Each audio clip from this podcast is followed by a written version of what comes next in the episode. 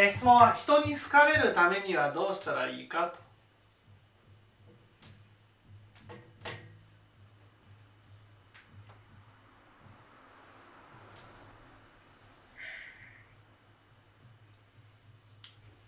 と。ね、まず人はどんな人を好きになります？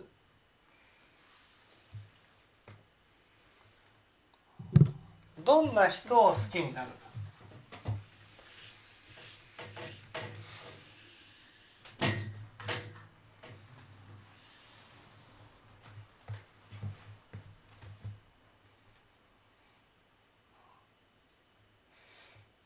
かどんな人。うん。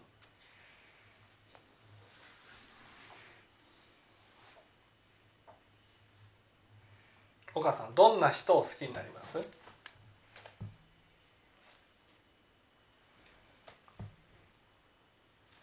正直な人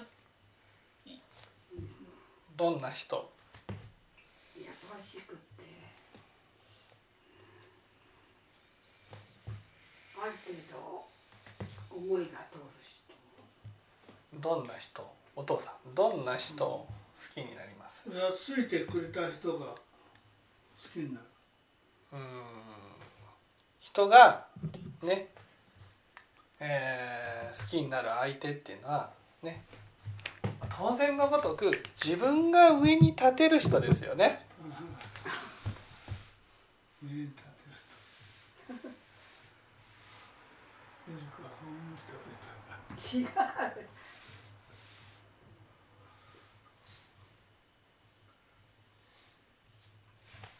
ね、なぜか。この世界はねさっきも言ったようにエドなんです。上とか下とかを問題にする世界なんですね。ね。だからその世界の中浄土の人と違うわけ。浄土の人と。ね、エドの人に好かれたいって思ったら当然相手を上にしてあげれば、ね、相手は私のことを好いてくれます。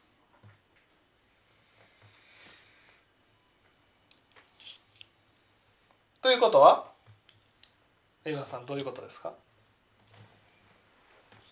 相手がどんなに自分より上の人であったとしてもその人と一緒にいると自分が上に立立って立ったような思いになれる人ってこと？そうそうそうそうそうそうそうそうそうそうそういや普通なんかねあの大谷翔平見ていてあれだけすごいプレイヤーで、だったらなんかこうやっかみとか出ても不審じゃないのになんかアウェーのところでプレーしてもその反対敵のチームの人までが応援するっていうなんかだってあの人ってもうぜ絶対こう上にいる人でじゃないですか。はいなんでそんなに好かれるんだろうって思ったんですけど。あれはね本当に上にいる人です。大谷翔平は。ね。でみんなああいうふうになりたいと思ってるんです。なりたい。そう。でもああいうふうになれるのはほんのごくわずかな人しかなれないんです。うん。ね。だからね。多くの人は自分の努力とか頑張りをひけらかして上に立とうとしちゃうんです。違う。人に好かれるためには上になることじゃなくて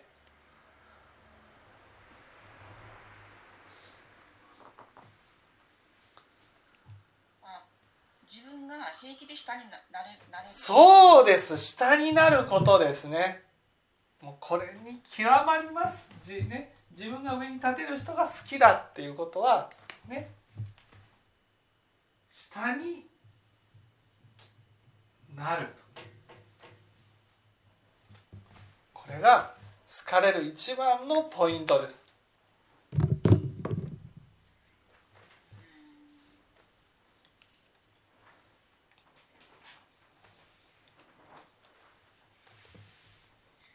下になるって。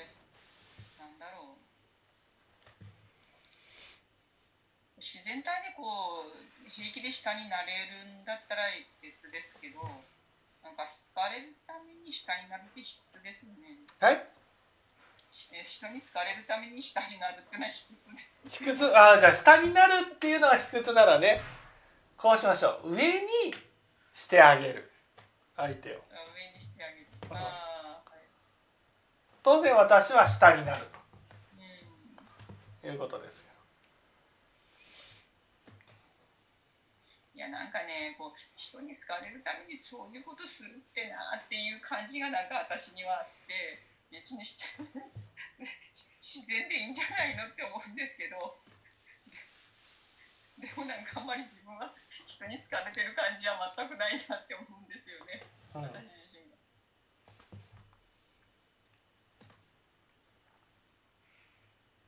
下になるうん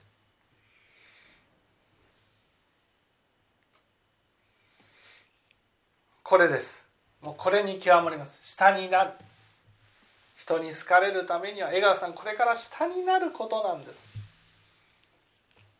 下になるっていうことはどういうこと？またイコール。下になるってことは？下になるっていうことは？下になるってことは？イコールあー下になるうーんええーと平気で下になることができるっていうことはうん、平気で下になるっていうことはイコール？あーじ自分を知るってことですか？違う違う違う。違う。うん下になるっていう。下になる。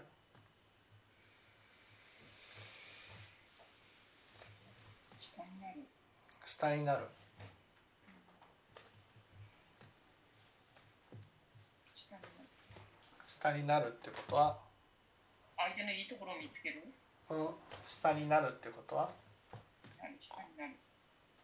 そう下になるってことは？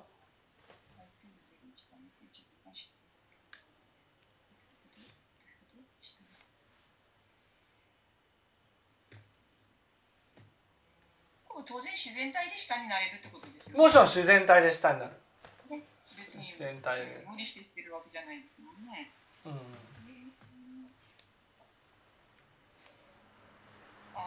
上下上とか下とか気にしない？そんなことないですよ。下に私が下になるってことです相手相手を上にしてあげるってことですから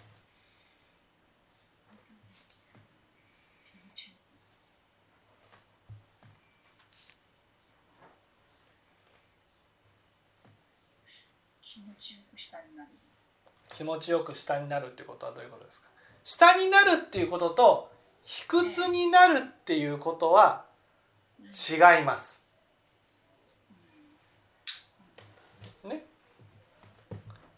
下になるってことはどういうこと？下になれるのだからうん。本当は自分は上だ上なんだけどいやそんなこと思わなくていい。下になる下になるってことは？だ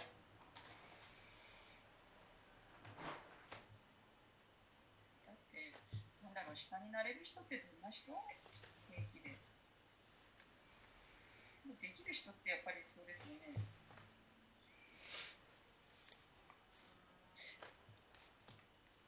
なんか子ど子供と一緒にいるとうん。平気で自分下になれますよね。うんうん。それは下になるとは言わないです。これは言わない。言わない。ええそうか。なんだじゃあ下になるって。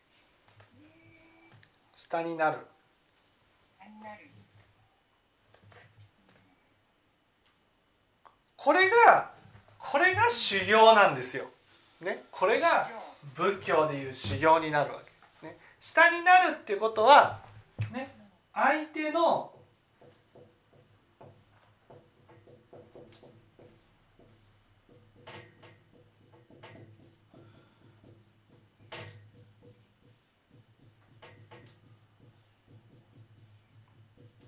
主催を認めるってことなんです。主。っていうのはね思い通りにしたいっていう心なんです。なぜか。ね。主っていうのはね主っていうのは思い通りにしたいっていう心。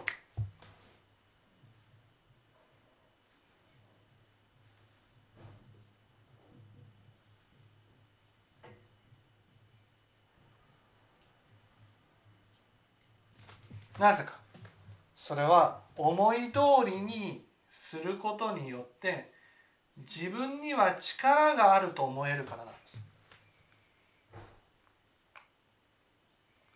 ね。だから下になるっていうことは相手が思い通りに振る舞うことを快く認めるってことなんです。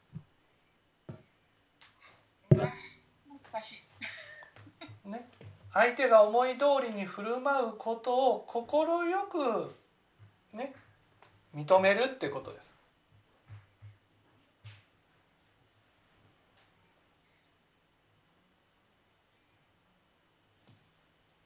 うち毎日この修行ですねこれ。難しいわ。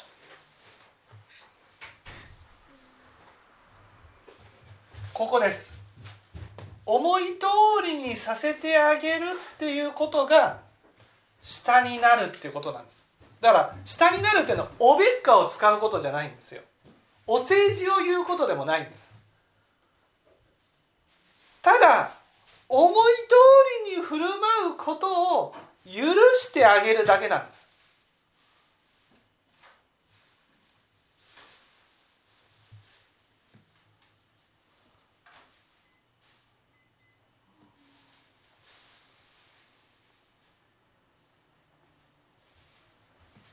人に好かれる人っていうのはね人が思い通りにやっていることを気持ちよく許してあげられる人なんです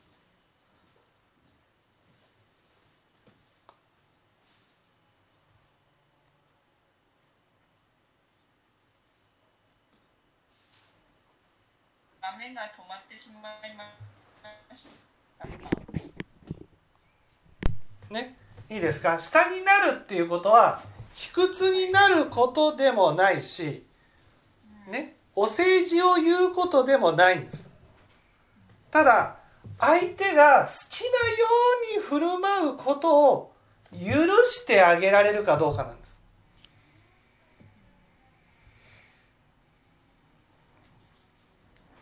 これ相手が思い通りにしたいということを私に要求してきたときにいや基本的にね思い通りに振る舞いたいってことを要求してくることはないんですよ。思い通りに振る舞うことを許せるか許せないかだけなんです。つまり私は思い通りにしたいけどいいいいなんて聞いてくることはないんです。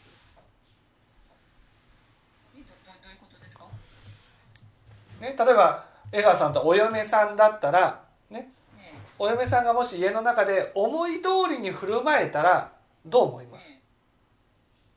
思い通りに振る舞えたら思い通りに振る舞えたら、ね、家の外に家を建てることってないと思いません？そうですね、ということは家の外に家を建てたのは？うん、自分の思い通りしたいそう思い通りにしたいから。うん。自分の家を作ったら思い通りになると思うんです。そうですね、うん。だけどだダメなんですそれじゃ。なんでダメかというと私たちはどんなに思い通りに振る舞ってもその思い通りに振る舞うことを認めてくれる人がいないとダメなんです。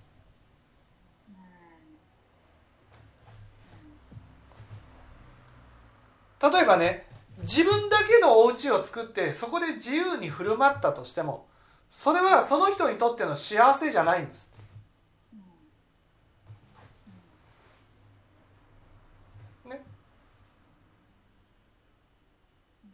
それを快く認めてくれる人がいて初めて幸せだと感じるんです。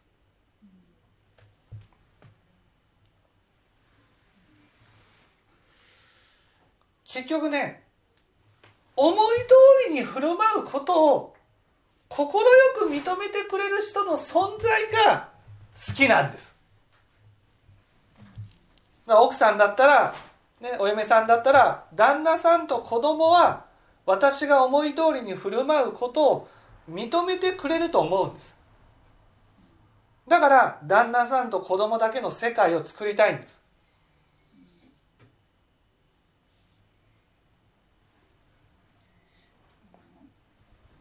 思い通りにやることを許す。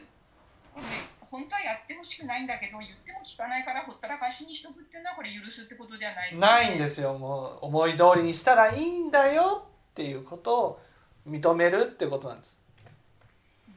でもこれが本当にねその小さい時の親子のコミュニケーションで決まるわけ。例えば私の子供だったらね思い通りにしたいっていうことはどういうことか。学校までの道のりを自転車で行くのは辛いから車で行きたいんだと車で送ってもらいたいんだっていうふうに言うそれは子供から見たら思い通りにしたいっていうことですよね。ねその時に子供がそれを言ってきた時に私たちは今度「サイ」で返すんです。それが正しいかどうかっていうことで判断しようとする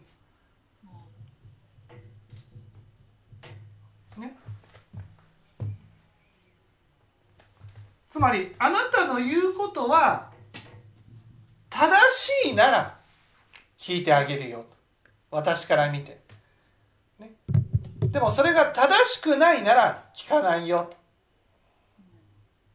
こういうふうに正しいか正しくないかっていうことをセットで考えてしまうわけ。そうすると例えば子供が学校まで、ね、車で送ってほしいって言ったと。ね、その時にいや子供は自転車で行くべきだと思ったと。じゃあ自転車で行くべきじゃないのっていうふうに言うと。そうすると子供は自転車で行くのは正しいってことは分かりきったことだから思い通りにできなかったってなるんです。この思い通りにできないっていうことが無力感を生むんですよ。ねだからそういうことをされてきた、ね、子供はまず家を飛び出したいと思いません？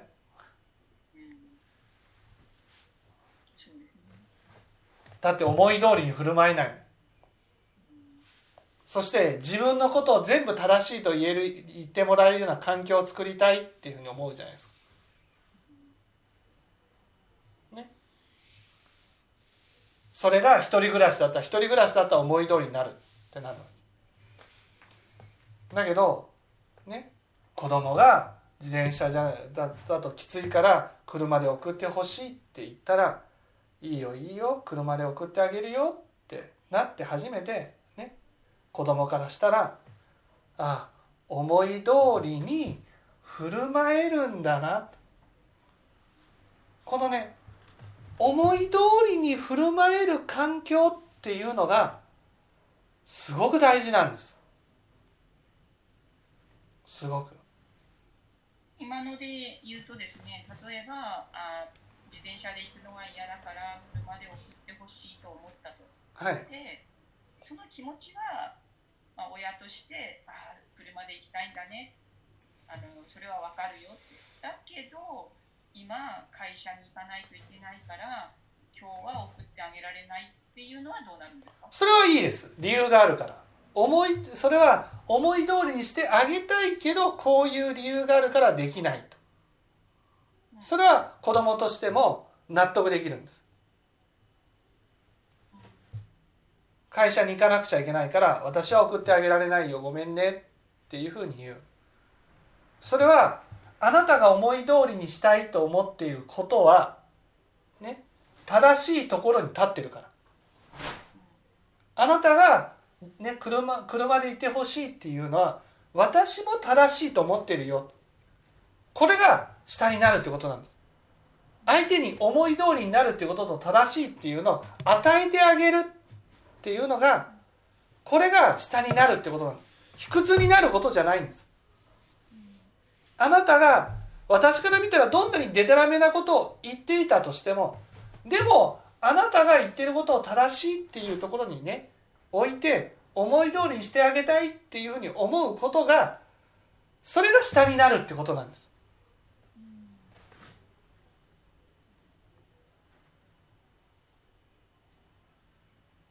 だからいやそういうふうにしてあげたいけど今日は、ね、仕事があるからやれなくてごめんねっていうふうに言ったら「ごめんね」って言ってるってことはねあなたが正しいよって言ってるってことじゃないですか。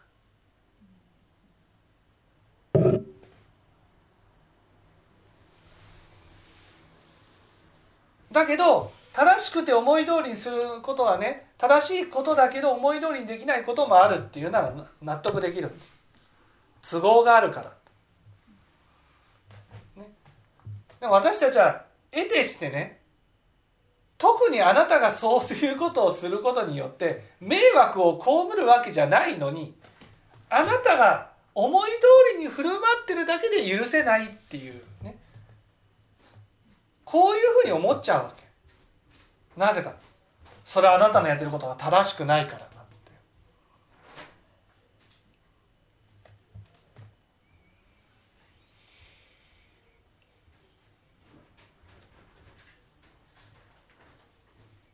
ここなんですよ。人に好かれるかどうかっていうのは私はね例えば目の前の相手が思い通りに振る舞うことを許せるかどうかなんです。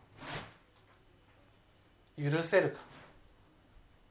しかも許せるっていうのはね相手が間違ってて許すんじゃなくて相手は相手で正しいって思ってあげてそう思うのは正しいよって思ってあげて許せるようになる。これが下になるってことなんです。これをやると私の中の主催が減るんです。主催が。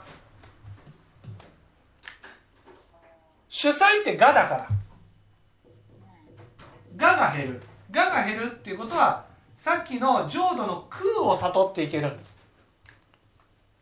つまり空を悟る訓練なんですこれは。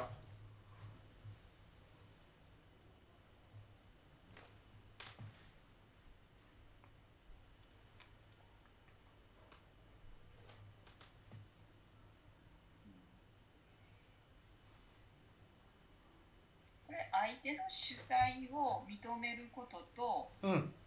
相手がその我をこう私に押し付けてきた時にうん私の自分の都合でちょっと今はできないとかそれはちょっと、うんまあ、断るっていうことは別に認めないっていうこととは違う断るっていうことはあなたは正しいというところに立った上で断るのは OK なんです。うんはいはい。で例えば子供が車で行ってほしいと。あなたが車で行きたいって言うんだからあなたは正しいよね。と言った上ででもね今日はできないんだっていうふうに断るのは全然 OK なんです。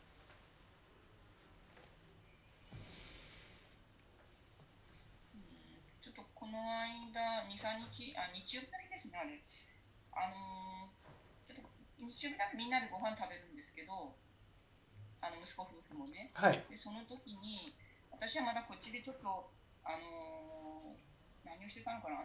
なんかこうちょっと作っていてで主人が冷蔵庫の中の何かをこうとくれって言われたんですよ。食べるものなんですけどね。はい。で今ちょっとこう火から離れられないからちょっと待ってねって言ったんですよ。でちょっとこう火を消してで、えっと、もう出来上がったのでちょっとこれ火を消して、えっと、え何が欲しかったんだっけ？って聞いたらもう焦ったって言って また怒ってしまったんですね。うん。すぐに私が動かなかったってことが。はい。でそういう場合ってのはどどうなんですか？そういう時はすぐ動いてあげられなくてごめんね。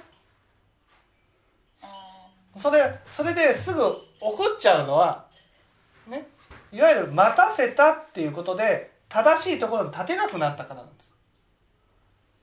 そのご主人が。つまりこれをお願いねって言ったことと正しいことがセットで初めて私たちは、ね、思い通りにしてもいいと思えるんです。仏教ではね間違ってても思い通りにしても全然 OK なんです。だけど私たちは我があるから正しいことじゃないと思い通りにしてはいけないって思ってるんです。だからお願いしたことが正しいことかなどうかなっていうふうになった。それがすぐに思い通りにならないってなるとすぐに思い通りにしないってことは正しくないんじゃないかって思っちゃうんです。正しくないって思うともういいもういいっていうふうになるわいやなんだろう。ちょっと待ってねって言ったぐらいでね56歩歩けば冷蔵庫あるのに自分で取ってくりゃいいのにって私は思ったんですけどそんな起こるようなことかなって自分ではちょっと私的にはそう思いましたけどうん。ちょっと待ってねって言ったぐらいでなと思ったんですけど。それぐらい思い通りにすること正しいっていうことがねいわゆるそのご主人としては正しくないことでも思いを通してることがいっぱいあるってことなんです。そうすると正しいところに思い通りにするってことは正しいところに立つってことなんです。それが本当に正しいかどうかっていうのはいわゆる思いを通してるから正しいところに立ってるだけで正しくないことまで正しいことに書き換えちゃってるわけ。そうすると本当に正しいことであっても相手が言う通りに動いてくれるかどうかで正しいかどうかっていうのがコロコロ変わっちゃうんです、つまり正しいことだと思ったけど自分はコロコロ変えるから正しいことが、ね、だから正しくないんじゃないかと思っちゃうんです。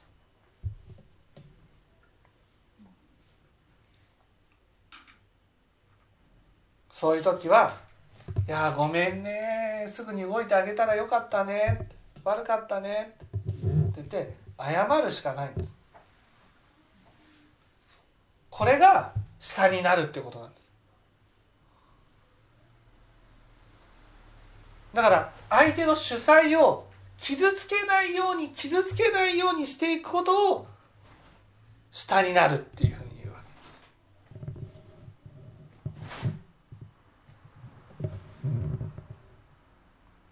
目指すべきところはね目指すべきところは相手に正しくなくても思い通りにしていいんだよっていうことを教えてあげることが大事なんです。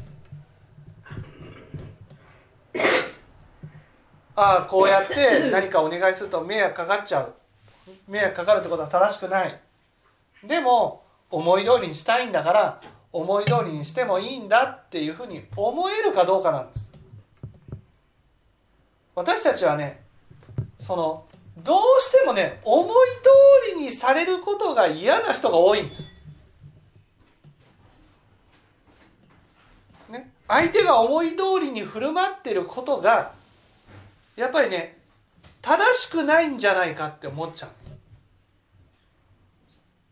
でもね正しくなくたってね思い通りに振る舞ったらいいんです。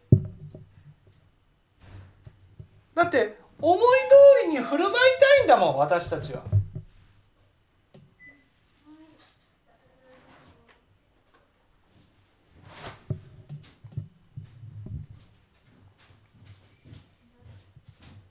ここなんです。ここ。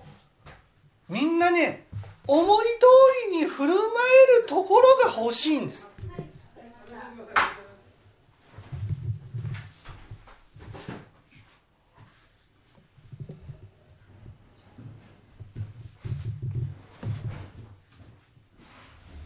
ねただ思いどだから子供だったらね思い通りに振る舞いたいから部屋が欲しいんです。でも部屋を作ってもねそこに誰も入らなかったらね思い通りになるかもしれないけど寂しいんです。その思い通りになるっていうことと思い通りにすることを認めてくれる人がセットになって初めて人は幸せを感じるんです。だから好かれるためにはその思い通りに振る舞ってることを認めてあげられる人になることが大事なんです。私が。それが下になるってことなんです。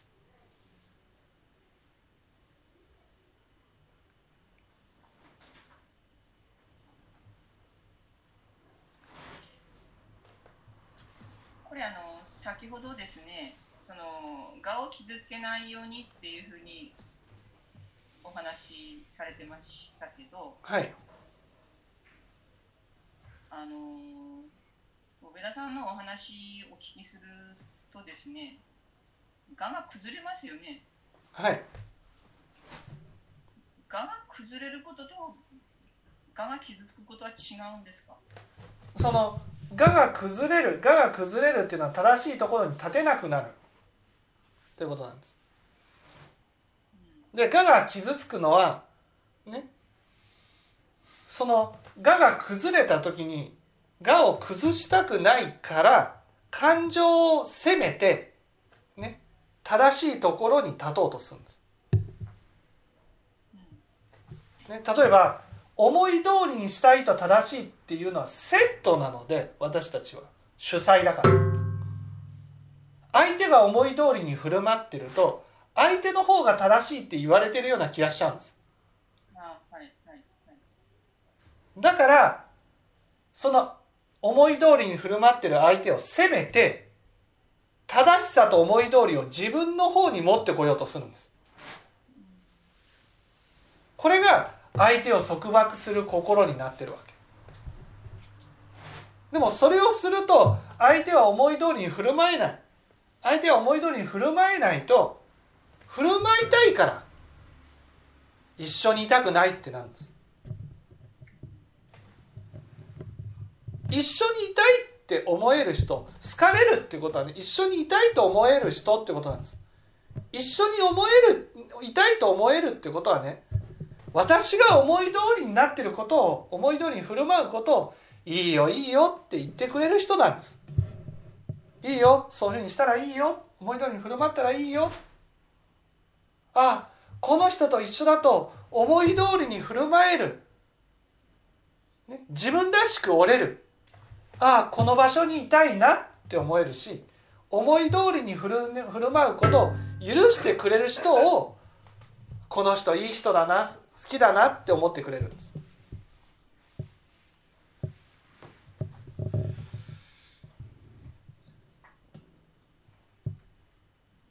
でもねその時に相手はね自分はね相手に対してねこれは間違ってるけどねって思ってたとしたらそれは伝わるわけですよ。そうすると相手は主催だから間違ってると思われたらね思い通りに振る舞っちゃいけないんじゃないかと思っちゃうんです。そうするとやっぱりこの人と一緒にいると思い通りに振る舞えない。だから離れようってなるんです。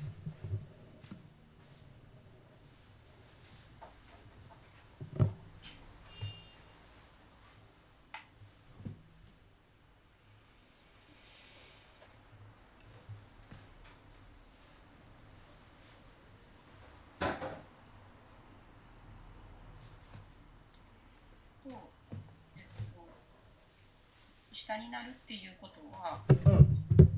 えっと、相手のそのえー主催化を認めてあげるっそうそうそていうことで、えっ、と、思い通りにこうしているししたいと思うことことをうん、許してあげる。そうそうそうそそうすることによってう、うん、私自身は自分の我を認めていくことが、自分のが私自身は自分のがからえー離れていくことができるんです。側から離れることができる。そうそうそうそう。側から離れていくことができるそう。この「が」から離れる「空」この「空」の世界に入るのがこれが仏教でいう大乗の世界に入る。大乗の世界に入るっていうことがこれが浄土だから浄土に入る道になるわけです。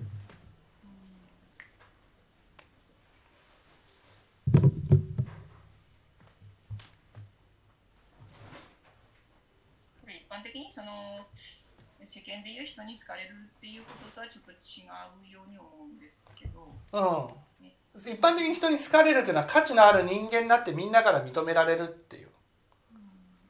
ね。そういうことが好かれると思うけど仏教で好かれるっていうのはね結局そのその人にとって本当に必要な人になるってことなんです。